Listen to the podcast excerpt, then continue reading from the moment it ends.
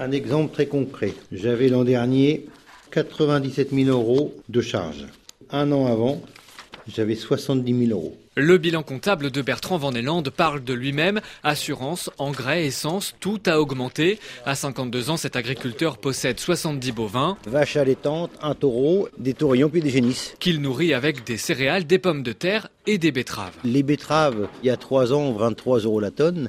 Les mêmes betteraves valent aujourd'hui 45 euros la tonne. Alors certes, le prix de vente du kilo de viande a augmenté, mais le coût de production aussi. L'éleveur s'estime perdant. Malgré qu'on ait eu un petit 2 euros d'augmentation du prix de la viande qui fait quand même sur un animal quasiment une somme de 1000 euros. On a eu une augmentation de plus de 1000 euros du coût de production par l'animal. Donc entre guillemets, le bénéfice net est inférieur à ce qu'on avait avant. Au cœur de la colère des agriculteurs, il y a aussi l'augmentation du prix du GNR, le gazole non routier, celui que Bertrand Van utilise pour faire rouler ses trois tracteurs. La facture a doublé en un an. Et sachant que quand on fait une journée de moisson, la moissonneuse batteuse, rien qu'à elle, elle consomme 800 litres à la journée. L'éleveur se verse un revenu équivalent au salaire minimum, mais comme d'autres, il bénéficie des aides européennes via la PAC, la politique agricole commune. Les syndicats exigent qu'elle soit versée immédiatement sans aucun retard. Pour Bertrand Van la PAC représente la moitié de ses revenus annuels et beaucoup de galères. Cette année, j'ai touché ma PAC avec un retard de paiement de plus de trois mois. Est-ce que n'importe quel Français accepterait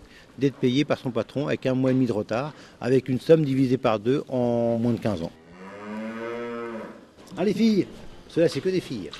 En général, ce qu'ils aiment bien, c'est nous lécher. Ah, viens là. Allez. Tant que les rentrées d'argent sont supérieures aux factures, ça va toujours. Après, quand c'est pas le cas, euh, on est obligé de tirer dans le capital privé pour boucher les trous.